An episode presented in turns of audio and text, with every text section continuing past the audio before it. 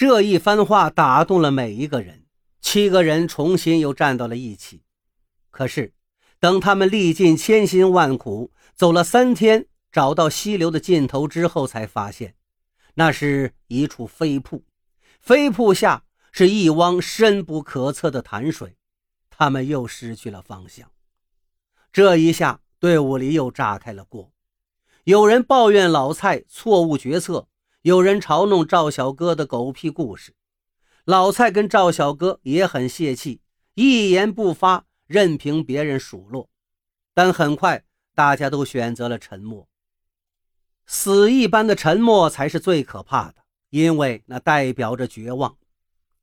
周围依旧是郁郁苍苍的森林，他们两天前都已经断粮了，手机早已没电，七个人一时间。不知道何去何从，甚至连站起来继续往前走的勇气都没有。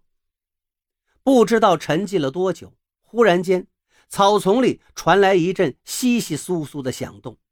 众人回头看去，只见一头硕大的狼从丛林中窜了出来。大家一阵惊呼，立刻慌作一团。可那只狼突然间撞上这么多人，似乎也被吓了一跳。他低吼一嗓子。掉头就跑开了。这时，老蔡大喊了一声：“兄弟们，快跟上！那是条狼狗！”大家一听这话，像是上了发条一样，拔腿就追。既然是一条家养的狼狗，那就意味着附近有它的主人，跟着它跑，就一定能找到出路。狼狗发现一群人追它，就更加狂奔起来。狗跑得快多了。很快就要消失在前面的树丛中了，这可是大家逃出深山的最好机会。可这个机会转瞬就要逝去，失去机会就意味着走入绝境。一群人跑得气喘吁吁，却又急得六神无主。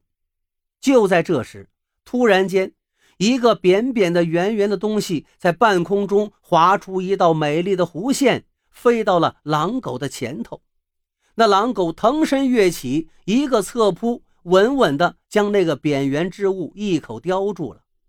原来那是一个儿童玩的塑料飞盘，正是赵小哥的女儿给他老爸的又一个宝贝。狼狗叼着飞盘，迟疑地朝赵小哥等人观望着。赵小哥叫大家停住脚步，然后轻声呼唤着那条狼狗。狼狗迟疑了一会儿。终于撒开四条腿儿，跑到了赵小哥的身边。赵小哥从他嘴里拿过飞盘，又朝半空之中挥去。狼狗又飞奔过去，把飞盘叼了回来。经过几次嬉戏，狼狗便跟赵小哥亲昵许多了。就这样，一条陌生的狼狗带着赵小哥一行人找到了狗的主人。狗主人是一位猎人，他说。他经常跟自己的狗玩扔飞盘的游戏，而赵小哥眼看狗要跑远了，一时突发奇想，也是因为女儿经常和自家的宠物狗玩这个游戏吧。